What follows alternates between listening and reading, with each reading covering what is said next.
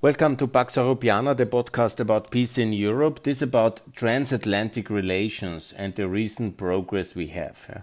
Because really it is very good progress what we have, and I'm very, very grateful for President Biden to change the policy of the United States uh, towards more pro European positions.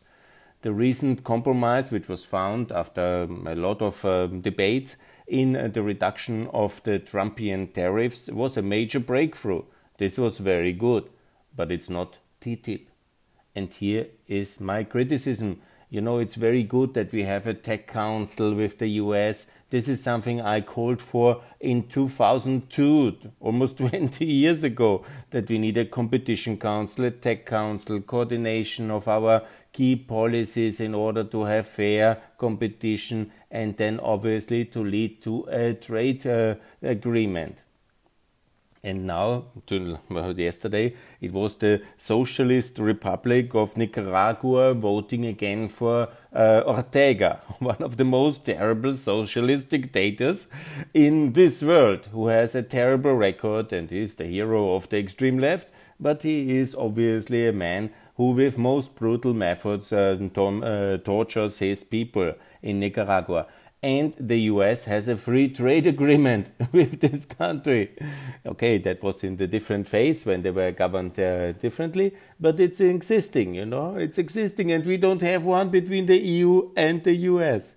And here as well, we in the EU, we just concluded actually, is the only big success of. Uh, of um, the current leadership in trade aspects. Yeah, okay, uh, now, now they have some success with the US, but they were very protectionist. Yeah, they've killed uh, Mercosur. They have uh, not achieved a lot, but they got this FTA with Vietnam, a historic FTA uh, ratified in 2020. Very good, congratulations. That's a communist country we have a FTA with. I'm in favor. It was very good success. Yes, very good. Let's help the people of Vietnam. Let's integrate them in the world economy. Let's help them with regulatory standards. Let's help ourselves with good trade access. Uh, that's really very decent.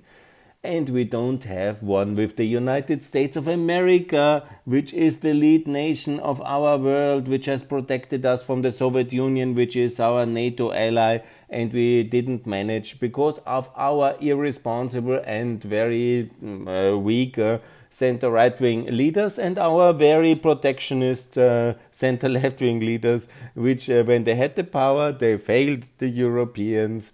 And then we had all this terrible populism. And I have made it very clear if we had TTIP done in 2015, we wouldn't have had the Brexit uh, because that was one of the key arguments and we are in a big mess because of the failure of Mrs. Merkel, Sigmar Gabriel, Mr. Bernd Lange, and all Peter Altmaier. So many are to blame on the German side because it's ultimately the Germans who should have got this TTIP done. But under the left wing pressure of the street of Berlin in 2015 and the rampant anti Americanism of the French and the Italians and the Greeks and the Germans, they uh, we have basically lost a member. so we destroyed uh, the union as it was. Course, you know, we will manage and we have contained the damage with a trade agreement with the United States, yeah, with the United Kingdom. But to this day, the anti-Americanisms, uh, the protectionists, these young populists like Kurz and Macron, shame on them forever they have not even, you know, let's not, uh, we have not even ratified completely the agreement with CETA. And we all want a better world, and we are ready for the climate to do everything, no matter the costs, yes, for the climate, but for the people, for the business, for the prosperity, for growth, we are ready for nothing. And that's the shameful reality of this debate, yeah.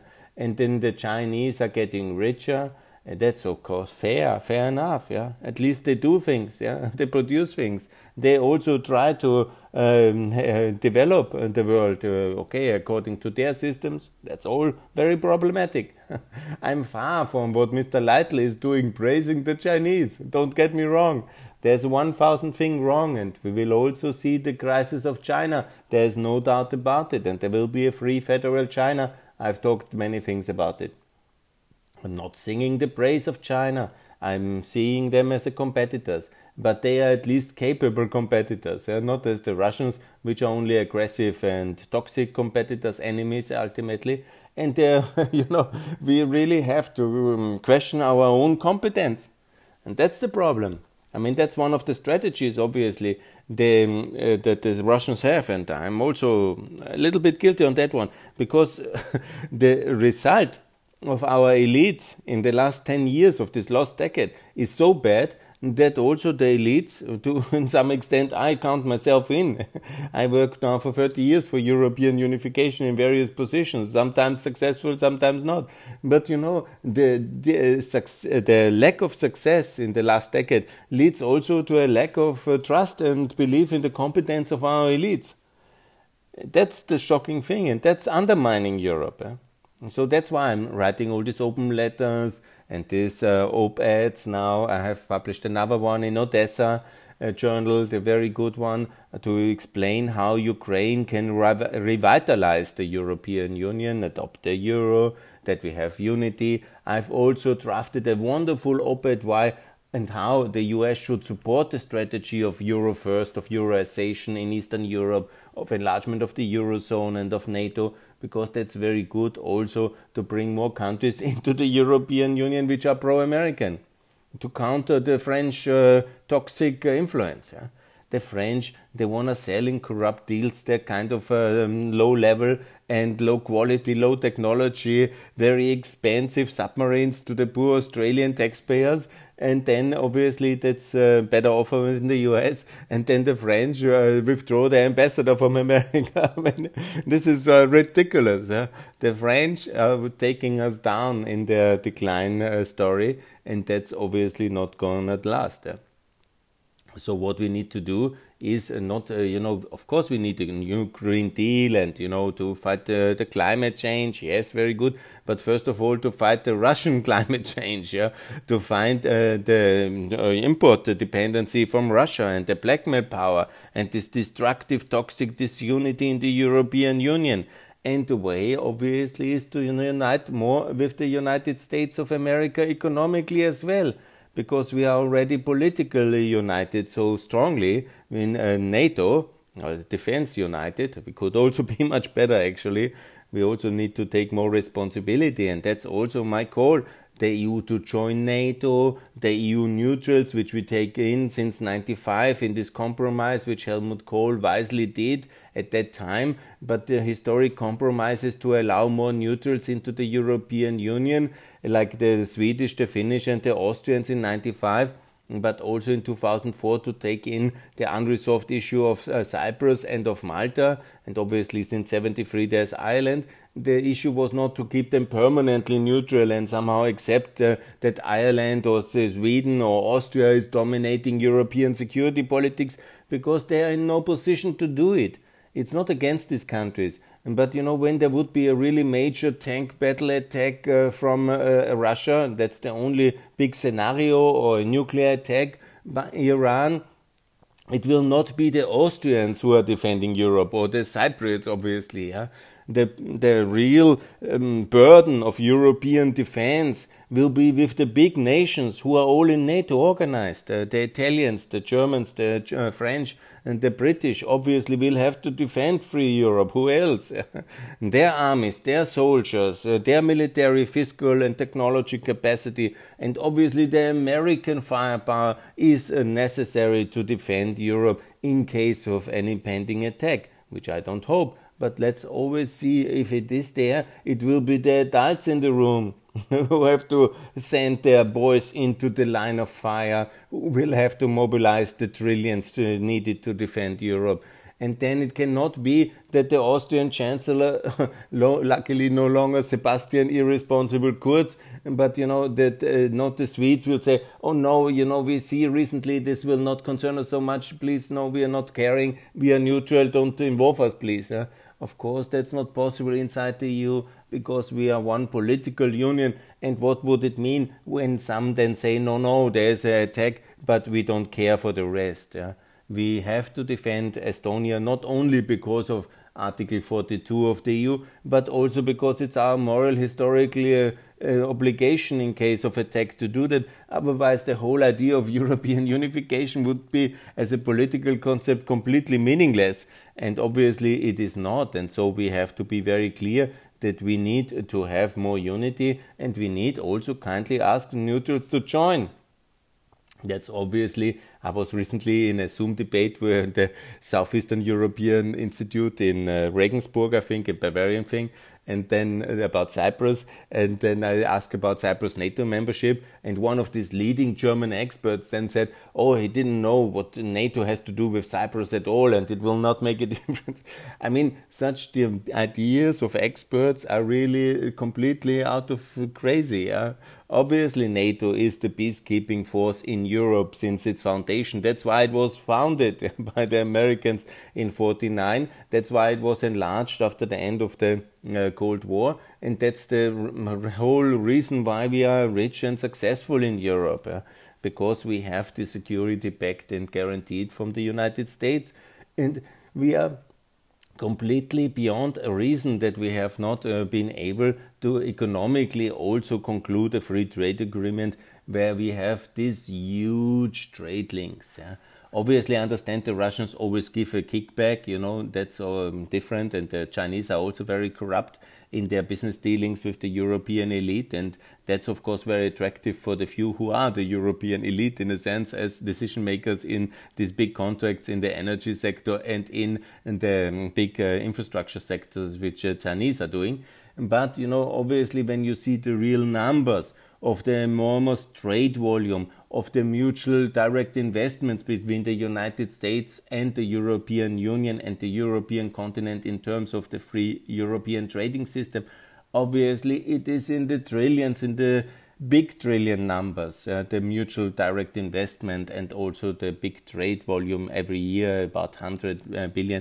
It's huge. Yeah? It's huge. It's huge. It's phenomenal. It's important and it's very decisive. And it's not only one sector, but it's all sectors. And we need to unite more with the Americans and coordinate our things. And obviously, it is complicated in some very particular factors, like, for example, public procurement and uh, some toxic areas uh, which we have from the chicken, from the chlorinated chicken you know, please, okay, what the Chinese, uh, what the Americans give their people to eat, we can eat as well. All European tourists who go to America, they eat the stuff as well there and they don't die from it. Yeah. So please, yeah, this kind of fundamentalist positions which we have. Yeah? It's anyhow then marketed as American product. If you don't want to buy it, you are free not to buy it. but with this kind of we protect the consumers from the American uh, food industry, it's very ridiculous and it's very bad. And it leads to this kind of thing that we are much poorer. We should catch up to the American political uh, prosperity, no, the, the American economic prosperity over time. And in reality, we fall back. I mean, the thing is now Merkel is gone and she gets a lot of praise and she is a very good person. You know, I don't personally she is very good but she has also uh, overseen the big uh, decline of european prosperity in the last decade compared to the united states which has recovered much faster from the financial crisis she was of course managing all these crises quite well but she was also responsible for these crises at least in some aspect yeah? we could have managed the greek financial crisis much better taken in uh, the whole property fund into the European custody and uh, reduce the debts of the Greeks. Yeah? This kind of escalation until the last moment was it so necessary? Then also the migration crisis. Why didn't we intervene earlier into Syria? It was foreseeable already. This lack of uh, German engagement in Libya and in Syria has led uh, to then uh, this big refugee crisis. Of course, it's not only her to blame, it's very much Obama as well to blame for his inaction in Ukraine, for his inaction in uh, Syria, for his inaction in Libya. But these are three major big uh, areas where Germany was paralyzed under Mrs. Merkel, who was not engaging in any of them, only helping, like, you know, this kind of female uh, maternal care uh, after the crisis has happened. She was, of course, very helpful in the 2015 refugee crisis, but only when everybody was already at the German, at the Austrian, Ukrainian, uh, Hungarian border. Before she was paralyzed. Yeah? So then she, in the moment when there was no other way forward, she was always very helpful then, and uh, she was uh, kind. Yeah, she is a kind person, and she, but she was very only reactive in the last moment. Yeah, she didn't shape uh, Libya, she didn't shape uh, Syria, she didn't shape uh, in the, the, in the Ukraine. She was just you know it was happening, and then she was helpful after it happened because she didn't really help when the help was needed most. Uh, in order not to let uh, Russia intervene in all these terrible conflicts. Uh, and she let Russia do whatever Russia wanted to do. And Putin, in his third and fourth term, he was dominating Eastern Europe. He was setting the agenda, waging war. And now America, no Obama, no Merkel could uh, stop any of it. And in the terrible fallout, of course, she helped a lot, much more than uh, Obama did. Yeah? And obviously, she was much better than Trump. but she never managed in 15, 16 years of chancellorship not to have a FTA, and that was the defining project. Yeah? Let's not forget to move closer. She was the pro American candidate of the CDU. She was really the big hope of economic reform. She should have done this TTIP, and she didn't. She should have contained Russia and she didn't. Who else could contain uh, Russia in this uh, third and fourth term of uh, Putin, if not America and Germany as the main ally and the main protection power of Europe? and she failed in both tests. So it's no TTIP today, and Russia is in Ukraine engaged very heavily, very hard in Syria as well and in Libya and, and this is because of the weak German leadership and the weak American leadership. Now, by the way, America is really back. And all these uh, European commentators who could not really, they had this Schadenfreude at their face when uh, Biden, who has already passed three major big um, uh, relief funds, uh, packages in his one year of presidency. it's now just one year he's elected and he passed the American Recovery Fund. Now he passed the Infrastructure Fund. Uh, and he has not raised taxes. Very good up to now. Very good. I hope he will stay very low. And that's very good. So Biden is really very, excellent performing. I'm very happy. He's very centrist. He contains his extreme left wing. He uh, somehow manages uh, to um, put uh, the GOP back in the box, and uh, hopefully they will move into the center as well. So he's very good. How exactly what have we done in the last year in the European Union? I cannot see. Some unrealistic green fund, yes. You know, come grandstand, yes. There was some. Um, it's good. But the real important issue, we should have done another growth package. Yeah? We have done one in 2020. I mean, that Trump has done as well this recovery fund. But uh, the Americans have added two, minimum two major packages, yeah, at minimum three trillion. that's we had 750 billion, and that's um, easily matched by the Americans in the Trumpian time. And now they, they have added the American Recovery Fund with 1.5 trillion and uh, the infrastructure fund. And then some in Europe will say, We have so good infrastructure, yeah. Okay, please come to Ukraine, come to Poland. Yeah, Poland is catching up. Come to Romania, come to Bulgaria. Oh, that doesn't care, we don't care. If we don't care, then we are not the European Union. Yeah. Okay, we have done the recovery fund, now we have to also spend some of the money, but the needs in Southeastern Europe, in Eastern Europe, are huge. And actually, even in Germany, I use the German train a lot. There is, of course, you know, the big things of the German unity package uh, 20, 30 years ago, like uh, Cologne, Frankfurt, yes, very good. Berlin, uh, Munich, very good, yeah.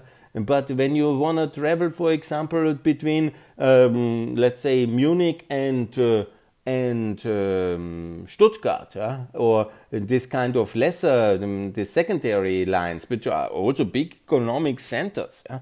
Connecting Salzburg, uh, Munich, and I traveled there now. We are like in the, 90, in the 90s. Yeah? I travel in the train of the 90s, on the roads of the 90s, on the railways of the 90s. Yeah? It's not exactly very surprising. And even that on the Frankfurt Vienna, which you can say that's really important uh, line. I think Frankfurt Vienna is for the European context not so unimportant. It's not so fantastic. And even the connection between France and Germany are not so connected. So in cross border or regional kind of connectivity, we are not so good. and we claim to be good. We are more arrogant than really competent. And that's something very disappointing. And it's disappointing in so many, many uh, aspects that this is really a big uh, disappointment. Yeah? Anyhow, I'm not hopefully too negative. I want to be positive. You know, we have made something. We have at least this um, this uh, tariffs removed. I want to congratulate everybody. That was really very difficult. I'm sure about it. We have at least the damage of the Trumpian times are now. You know, it's only one year of Biden. But when we are not ambitious and when we don't say um, FTA is something we want, and then we have to convince everybody, obviously, and then we have to see maybe we can exclude some sectors. Some sectors of agriculture, let's exclude them. We cannot uh, regulate everything at once in this kind of uh, free trade agreement, but just I think we could already make uh, good progress by having one even if it's not the most ambitious one, if it's just, you know, uh, we even had the project to have one agreement with uh, China. It's a communist country. we agreed on that, on that with the Chinese. It was not ratified as well. Yeah. Okay. It's very amazing. We do um, trade agreements and then we don't ratify them because seemingly uh, the EU doesn't represent the member states, or I don't know exactly what's going on.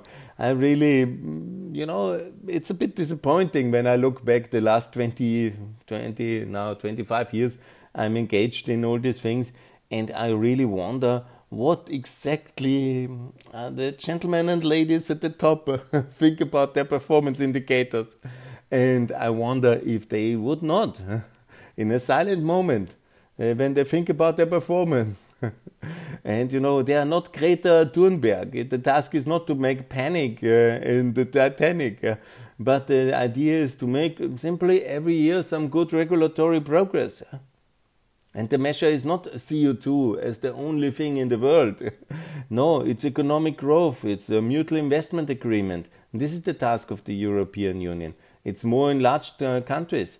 That's why I also write all these open letters. It's now a lot in German language. I know it's a bit difficult to follow, but I decided to make a series of open letters now in the in the German in the German uh, language. Um, uh, that is basically the idea.